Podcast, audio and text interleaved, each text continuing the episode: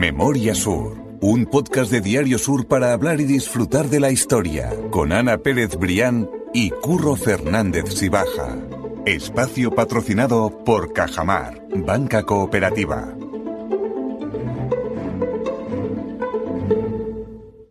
Hola Ana, ¿qué tal?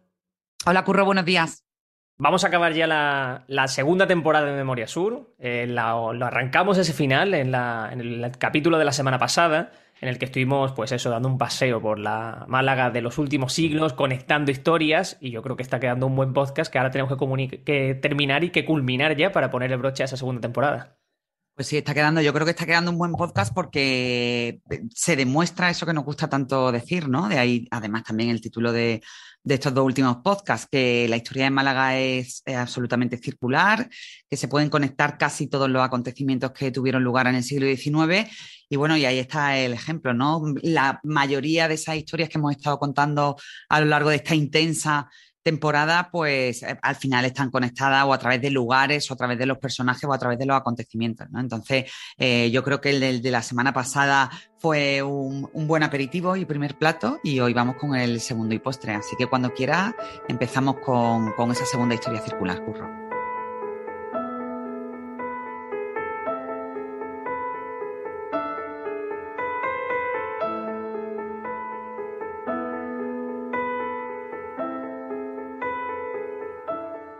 Nosotros nos detuvimos en la, aduana con ese incendio, contando todo lo que ocurrió esos días, los días posteriores, la historia del niño Pepito. Y ahora lo que vamos a hacer es dar unos pasos para acercarnos al puerto y contar ese momento de, reconstrucción o de regeneración del puerto de Málaga, en el que hubo una obra de una envergadura bastante importante y en el que se necesitaba muchísimo material y había problemas para, para conseguir ese material. Y lo que plantearon las autoridades de la época fue una auténtica locura o algo que a día de hoy podemos ver como una locura, porque en esa época no lo era tanto, que era utilizar material de la propia alcazaba, es, decir, destruir parte de la alcazaba para rellenar esa escollera del puerto y conseguir ese material para poder terminar esa obra. Pues sí, Curro, lo decimos siempre que al final la historia hay que mirarla con los ojos de la época y se llegó a plantear esa posibilidad. Estamos hablando de finales del siglo XIX, hay que recordar que el proyecto del Parque de Málaga eh, data de principios del XX y bueno, y efectivamente las autoridades de la época, desesperadas entre comillas por esa falta de material, ya habían empezado a derribar la ladera sur de la Alcazaba, habían dragado el, el río para conseguir material para la ampliación del puerto, que, que necesitaba muchísimo, material, muchísimo acopio, bueno, pues eh, no tuvieron otra idea o, o, al menos barajar otra posibilidad que la de derribar la alcazaba. Como te digo, eso hay que mirarlo con los ojos de la época, eh, en una época, mm, perdón por la repetición, en la que también la alcazaba no tiene nada que ver con la imagen que tenemos hoy. La alcazaba, bueno, pues era un monumento, un espacio absolutamente, em, bueno, residual, que no tenía ningún impacto turístico, no existía el, turismo en la ciudad y que además estaba ocupado, bueno, pues por una serie de, casuchas y de, y de viviendas en malas condiciones, pues que habían convertido ese recinto amurallado, que en otra época fue esplendoroso pues en un lugar absolutamente marginal, ¿no? Entonces, pues como te digo, las autoridades, los grandes hombres de, Málaga, pues consideraron que era necesario derribarla para hacer la ampliación del puerto, que hay que recordar que fue una de las grandes obras urbanísticas del arranque del siglo XX, junto con el Parque de Málaga. Al final todo fue evolucionando en, en paralelo, ¿no? Y esa transformación de Málaga hacia la zona este, pues empezó a ser una realidad a principios del siglo, del siglo XX. Ahí vimos cómo esa alcazaba, como tú dices, era muy diferente, pero no solo era diferente porque careciese de importancia, porque estuviera descuidada, sino que es que además había mucha gente que vivía alrededor de la propia alcazaba, en casuchas que estaban pegadas completamente a, esa, esas murallas de la alcazaba. Y claro, obviamente lo que también supongo que se quería era, al igual que si matar dos pájaros de un tiro, exactamente, matar dos pájaros de un tiro y, y, intentar limpiar esa zona, adecuar esa zona mejor a, a, conectarlo con la ciudad también de otra manera y a que fuese más útil de lo que era en ese momento. La, curiosidad es que esa historia llegó al propio Cánovas del Castillo, el, único presidente del gobierno malagueño que ha habido, y Cánovas del Castillo no se negó tampoco a que se hiciese esa, esa obra. Bueno, en aquella época, Cánovas del Castillo, que además ha pasado la historia por ser uno de esos principales impulsores de la construcción del parque y de la ampliación del puerto, pues como tú decías, estaba al frente de la presidencia del Consejo de Ministros. Hay que recordar, bueno, que Cánovas del Castillo fue el impulsor del turnismo, ¿no? En el gobierno, los conservadores, los liberales le tocaba aquel en, aquella época. Y bueno, no era de extrañar que los grandes hombres de Málaga pues se dirigieran directamente a él por el vínculo especial que, tenía con, Málaga, pues para hacerle llegar, proponerle todas esas preocupaciones que existían en la Málaga de la época. Y efectivamente, bueno, pues un grupo de, grandes hombres de, la ciudad pues se dirigió a él para eh, sugerirle la posibilidad de que, aquella, eh, de que aquel material saliera de, la Alcazaba. Eh, a ver, Cánovas del Castillo tuvo una posición un poco tibia, en el sentido de que dejó el tiempo pasar, no se negó a, esa destrucción, pero bueno, finalmente dejó el tiempo pasar, dilató la, decisión hasta que, las empresas que acometían la obra en el puerto de Málaga encontraron un plan B, ¿no? Encontraron un plan B que finalmente fue el que se ejecutó y que conecta con otro de los grandes lugares de los que ya hemos hablado en este podcast en la primera temporada, como fue el balneario de los Baños del Carmen, porque al final la cantera o el lugar de donde se extrajo aquella roca imprescindible para ampliar el puerto de Málaga fue el Monte de San Telmo, que fue literalmente volado. Eh, y bueno, y después las piedras trasladadas en barcazas desde ese, puerto que surgió después de la voladura del monte, llamado el, puerto de San Telmo, la cantera de San Telmo, hasta la, la, zona del puerto de Málaga. Y así se ahorró, bueno, pues Cánovas del Castillo esa decisión que, yo supongo, no sé hasta qué punto hubiera sido polémica en la época, Curro, porque como bien hemos dicho, era un, lugar absolutamente bueno, eh, eh, miserable, ¿no? Y no, no se tenía en cuenta en la ciudad y además una ciudad que, en aquel momento emergía como urbe lujosa después de la construcción, por ejemplo, de Calle ¿no? Tendría que pasar las décadas para que, bueno, para que personalidades como Juan Tembury, pues eh, eh, realmente fueran conscientes de la importancia del Alcazaba y fueran capaces mm, de, rescatarla ¿no? y darle todo, todo, todo el valor que en realidad tiene. Ese puerto de Málaga llegó a construirse, llegó a ser parte de lo que soy y, ese intercambio cultural que trajo a la ciudad también siguió produciéndose. Y también ese puerto de Málaga un poquito de años más tarde, porque lo que estamos hablando de esta historia es de finales del XIX y recién arrancado el siglo XX, ocurre otra de las mayores tragedias de ese, de ese siglo XX de Málaga, que empezó, como ya hemos contado, con el incendio de la aduana de una manera muy convulsa. Y estamos hablando del hundimiento del Neisenau, que era un buque alemán que se hundió frente al puerto de Málaga, o sea, a simple vista, y que fue una catástrofe bastante importante en la ciudad. Así es, Curro. La semana pasada hablábamos de la tragedia de la, aduana, del incendio de la aduana del año 22 y, y, bueno, e, e, en ese arranque convulso del siglo XX, de las grandes tragedias que asolaron la capital, sin duda una de las más impactantes fue, como tú dices, el del hundimiento de la fragata de Neisenau. Aquello tuvo lugar, nada, recién estrenado el siglo, porque tuvo lugar el 16 de diciembre de, 1900. Bueno, y el resultado fue nada más y nada menos que 41 fallecidos, eh, como tú dices, frente a, en el dique de Levante, ¿no? O sea, es decir, a, los ojos de cualquiera que, que estuviera por la zona en, esa, en ese incipiente paseo del parque, bueno, pues fue una tragedia casi casi eh, retransmitida en directo porque fueron muchos los que, los que fueron testigos de excepción, ¿no? la protagonista, la triste protagonista de, este capítulo de Crónica Negra en la historia de Málaga fue la fragata escuela alemana Neisenau, podría asimilarse a nuestro Juan Sebastián Elcano, que tenía eh, capacidad para 470 hombres y que eh, estaba fondeada desde hacía una semana en Málaga porque, bueno, estaba asistiendo a una delegación alemana que estaba haciendo eh, estaba teniendo una serie de contactos con el gobierno marroquí. El hecho es que, bueno, la fragata lo asistía y mientras esa delegación hacía el trabajo eh, con el gobierno, pues ellos se quedaron en la costa de Málaga, pues practicando el tiro y, como te digo, aguardando, haciendo la cobertura. El hecho es que el 16 de diciembre se desató un temporal absolutamente devastador en la, en la costa, en el, en el litoral, y, y, pilló a la fragata alemana en esa, un poco más alejada, haciendo esas prácticas de tiro. Fueron muchos los avisos que se le dieron, entre otros desde, desde la propia capitanía, que se avisó al capitán de la fragata que se llamaba el comandante, el capitán Cressman, de que volviera a, puerto, pero bueno, el capitán Cressman eh, desoyó el aviso dijo que las aguas del Mediterráneo que eran mansas y que además su fragata Neisenau, ella siempre había salido victoriosa de cualquier tipo de, mm, de guerra o de, o, de problema en alta mar, ¿no?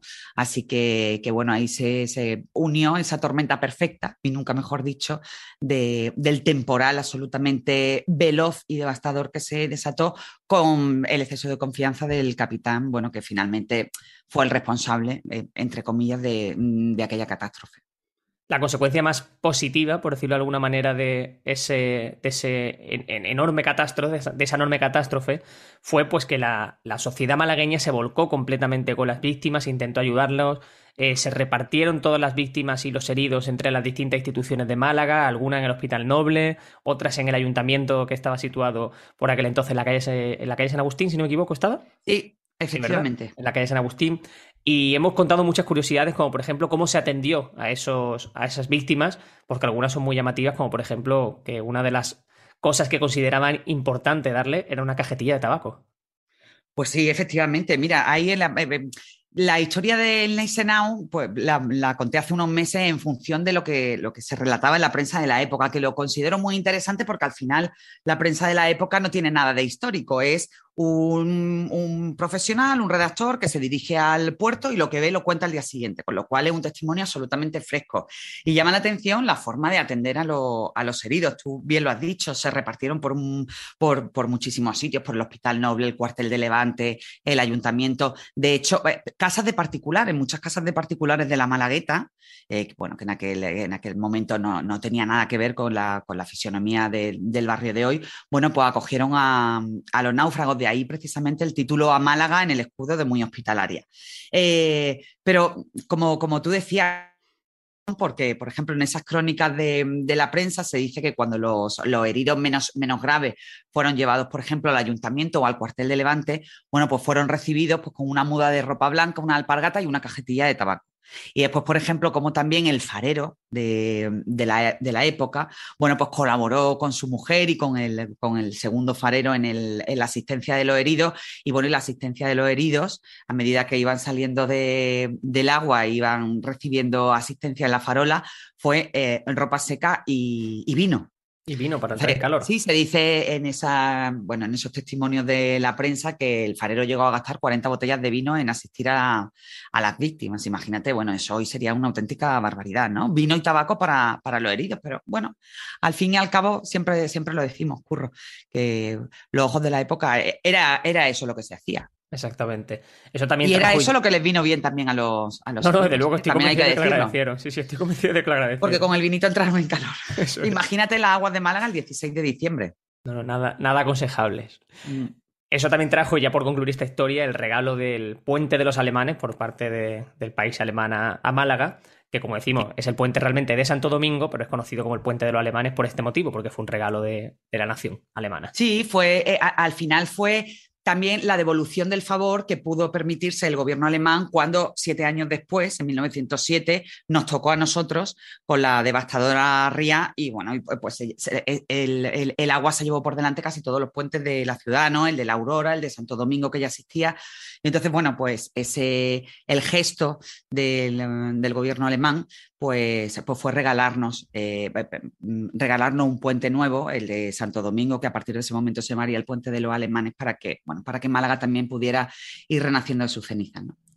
Y hablando de esa catástrofe marítima y hablando de la Malagueta, como tú estabas comentando antes, a mí se me ocurría que teníamos que hablar también de un personaje quizás menos conocido, pero también muy llamativo, como es el caso de Elena León Gaitán, que es una marenga de la Malagueta, que era la matriarca de la Malagueta, por decirlo así, y que, y que es un personaje que también tiene que ser conocido porque tiene una historia muy chula detrás.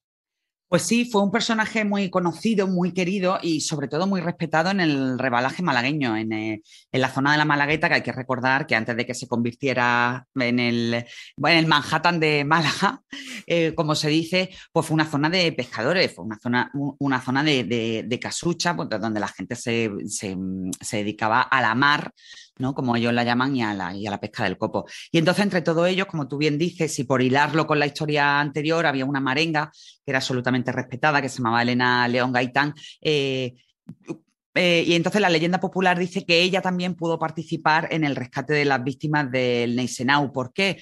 Bueno, pues porque era una mujer, ella concedió una entrevista precisamente a Sur cuando ya era muy mayor, ya tendría unos 70 años, y ella allí contaba, bueno, pues algunos episodios de rescates en los que ella había participado personalmente.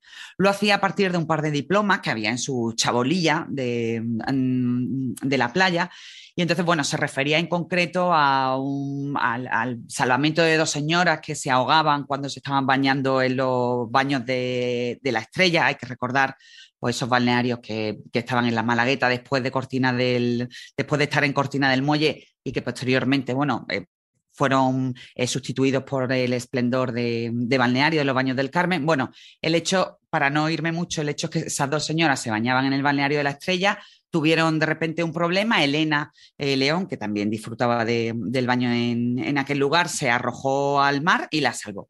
La salvó a las dos. Y después también eh, en otro temporal que se desató cerca de la costa, ya vio cómo estaba en peligro un barco, un barco que venía de Alicante con un cargamento de patatas.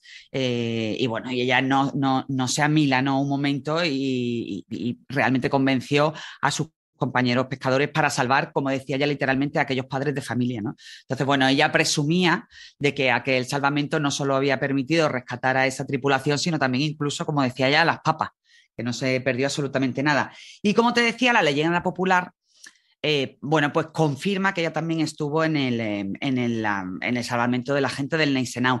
¿Qué ocurre? Que en aquella entrevista que concedió a Diario Sur en la década de los 40, cuando ella ya tenía 70 años, ella no contó nada. No contó nada, pues, pues, primero porque se decía que era una mujer también muy, muy humilde y que no se quería dar importancia. Y después porque el redactor al final le preguntó por los dos diplomas concretos que vio en la pared de su, en las paredes de su chabolilla, ¿no? Entonces, bueno, pues ella quizás no se quiso dar eh, demasiada importancia, pero su, legado indiscutiblemente está ahí. Fue incluso se la llegó a considerar casi casi una empresaria, ¿no? Porque llegó a tener cinco barquitas, por ejemplo, ella llegó a ser la referencia indiscutible entre los marengos, porque ella era la que rifaba el, orden en el cual salían las barcas a, a faenar, bueno, pues se reunían en, el, en, la playa a la caída de la tarde y con una baraja de cartas, cada, cada una de las barcas tenía asignada una, una, carta de la baraja y en función de la que salía, bueno, pues era la primera y a partir de ahí se establecía el turno. Y como te digo, fue una mujer absolutamente respetada, querida y, una mujer incluso adelantada a su tiempo, ¿no? En, un tiempo donde, bueno, donde como yo pongo en el artículo, la mujer estaba educada para sacar la casa adelante y no los pies del plato. Y ahí, bueno, pues Elena León tenemos un feliz eh, testimonio de que, de que, no fue así. De hecho, tiene también eh, una calle en el entorno de la Malagueta, en uno de los laterales de la iglesia San Gabriel. Y, bueno, pues la gente que, que pase por ahí, pues sabrá que ese callejón o esa calle de Elena León tiene un sentido muy importante en la zona. Eso iba a decir, que hoy se le recuerda también en su propio barrio, que eso también es muy importante y sobre todo cuando hablamos de estos personajes que quizás sean algo más anónimos que otros grandes personajes de Málaga de los que solemos hablar habitualmente.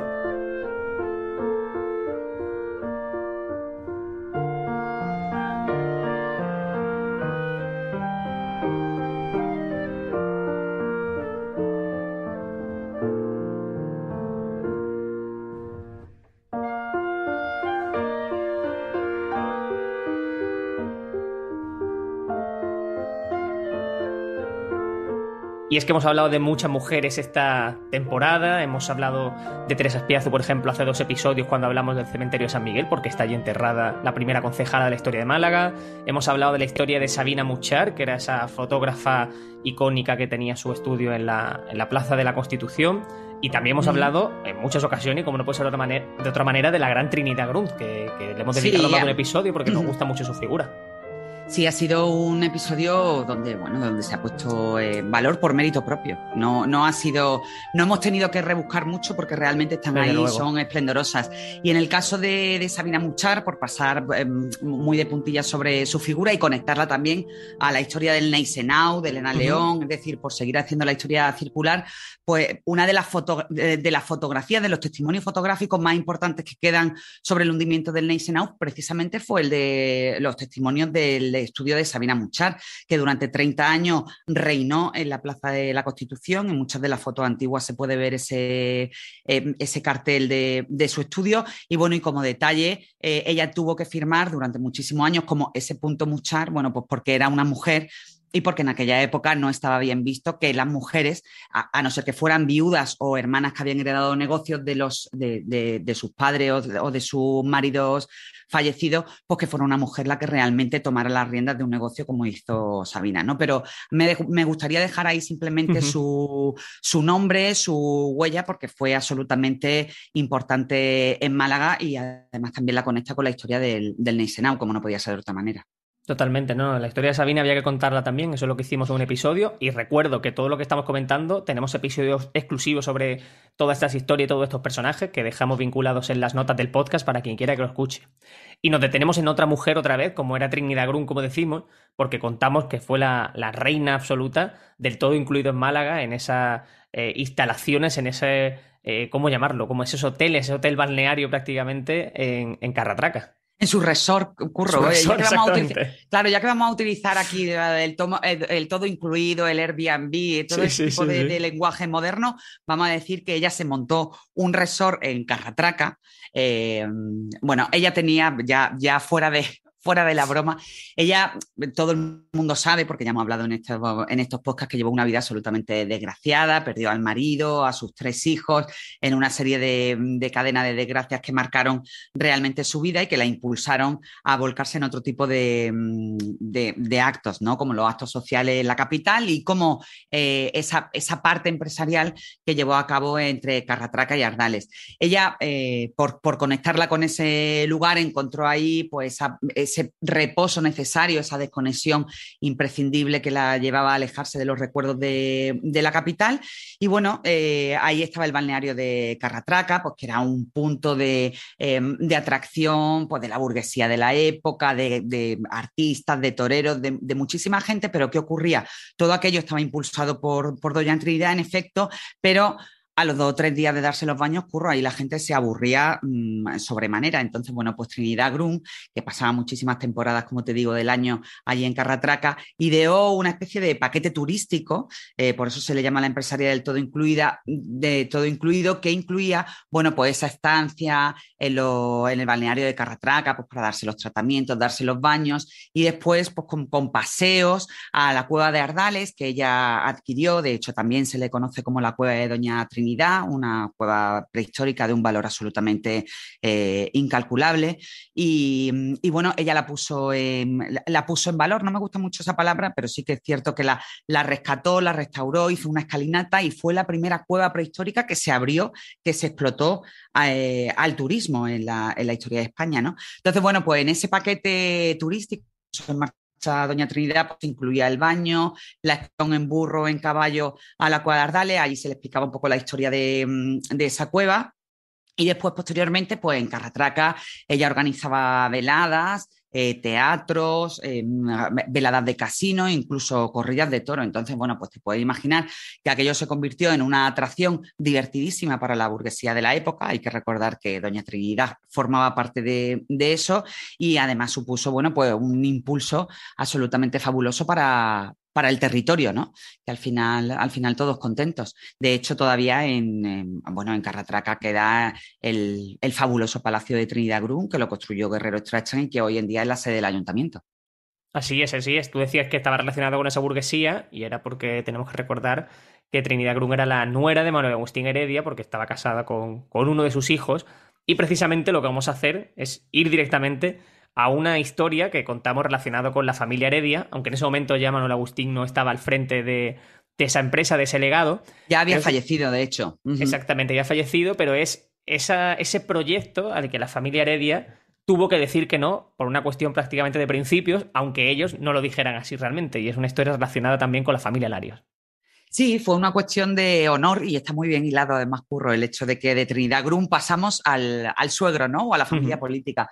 Porque, bueno, ya hemos contado también en muchas ocasiones que la familia Heredia fue la gran familia industrial de, Málaga, ¿no? Junto con los Larios. Ellos hay que recordar que tenían la Constancia, la, ferrería en Málaga capital, tenían la Concepción en Marbella. Bueno, y de esa fábrica de, Málaga hacían casi todos los encargos importantes de la época en cuanto a trabajo con el hierro se refiere, ¿no?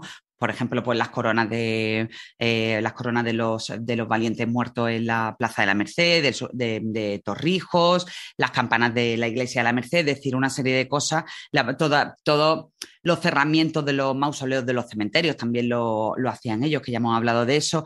Y hubo un encargo concreto, eh, bueno, que le llegó a la familia Heredia, como tú bien has dicho, ya Manuel Agustín había fallecido, ya estaba en manos de la segunda generación y recién, bueno, recién proclamada la Primera República, pues eh, se decidió poner en la, Plaza de la Constitución una, bueno, sí, una especie de, de escultura, de monumento que recordara a las revueltas de 1800 llamada La Gloriosa. Entonces, aquello llegó a la familia Heredia y la familia Heredia se resistió mm, como gato panza arriba, como se dice, a hacer ese encargo. ¿Por qué?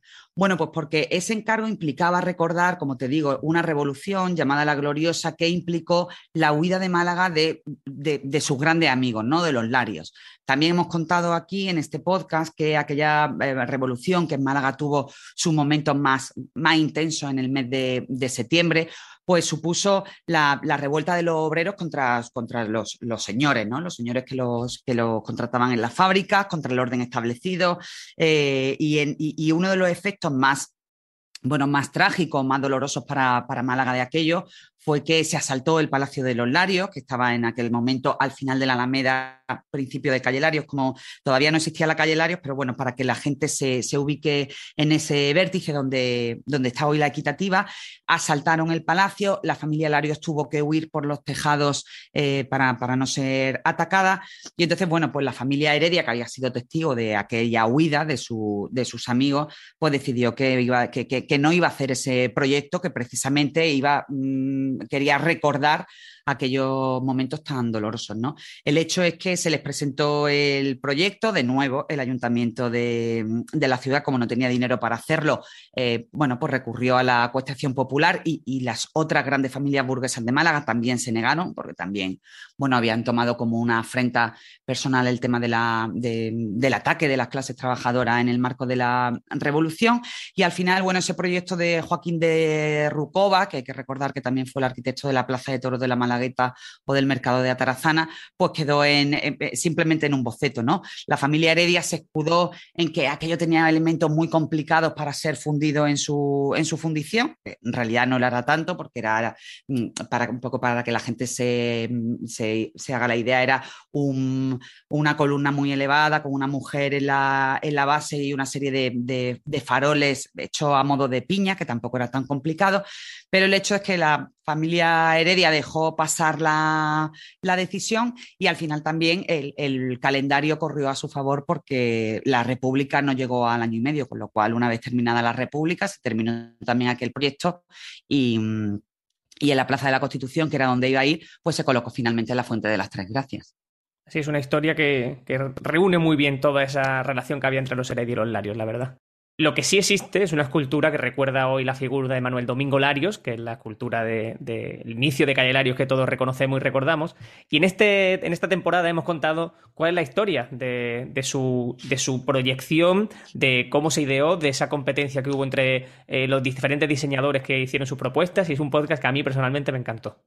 Sí, estuvo muy bien porque también se reúne el pique ¿no? de los escultores de la época para hacer ese homenaje a Manuel Domingo, que bueno, conectado rápidamente con lo que hemos contado antes, fue la manera también que tuvo el Ayuntamiento de Málaga de, bueno, de, estar en paz con aquel agravio que había supuesto la huida de los larios de, Málaga. ¿no? Entonces, dos semanas después de la muerte de Manuel Domingo, pues ya se puso eh, sobre la mesa la necesidad de honrarlo con una escultura que congregó a los mejores artistas de la época, en una competencia además absolutamente descarnada, porque entre ellos estaban Mariano Benjure, que bueno, que no hago spoilers si digo que finalmente fue el que se quedó con el concurso, el sevillano Antonio Susillo y el tarraconense Agustín Querol.